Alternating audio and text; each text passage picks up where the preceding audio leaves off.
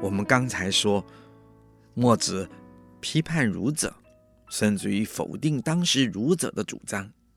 不过，他仍称述孔子，因为孔子的话中有他合乎真理的部分。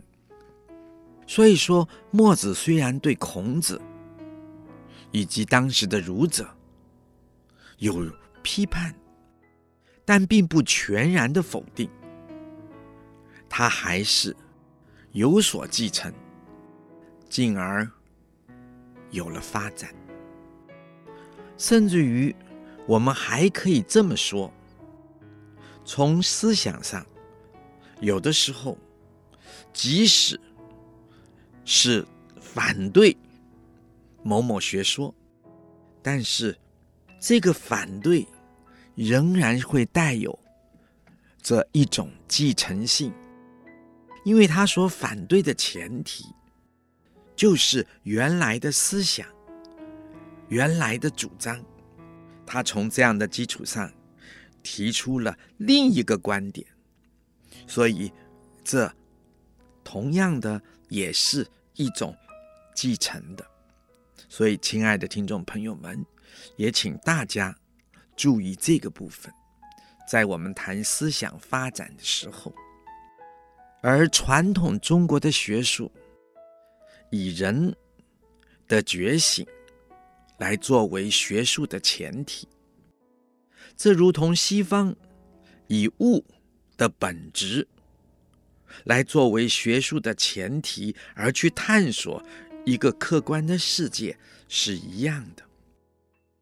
传统中国以人能觉醒的这个前提探索了人，探索了人性，历代的学说思想。也就在这个前提上不断的发展、开拓，它同样的造就出了惊人的思想发展和创造，这也是值得亲爱的听众朋友们关注的一点。我们今天都以为唯有对物的世界的探求。有了科学性的建立，才是思想的创造与发展，而忽略了对人自身的认识，对人人文精神的开发与理解，同样也是一种思想的发展与创造。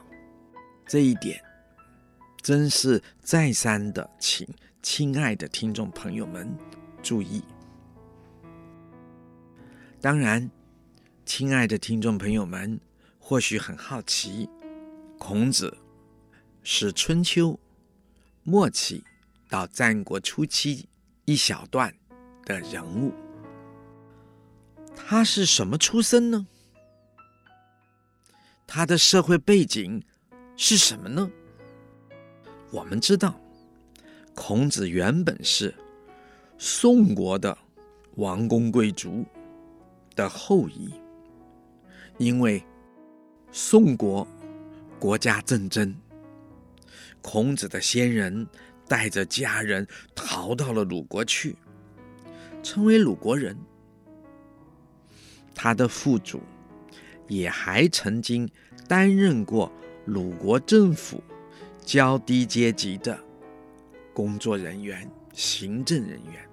也就是所谓的比较初阶的臣子，到了孔子的时候呢，家道没落了。所以孔子说：“吾少也贱，我小的时候社会地位很低，所以多能避世，我就学习到许许多多的一些事情。”琐琐碎碎的事情，不是治国的大政，是一般的事事物物，而这些，也就是在许多底层的做事的人要做的事。比如孔子曾经负责管理了粮仓，甚至于还做出纳、做会计。他同时还饲养过牛羊。当然，他也学习如何的准备、执行礼仪、祭祀的事物。此外，驾车、射箭，他都会。这是让我们很清楚的看到，孔子在春秋时的那个社会位阶，他是属于贵族社会中最下层的士，也就是武士、文士的那个士，士大夫的那个士。什么是士呢？古人说，就是事情的事。这怎么说？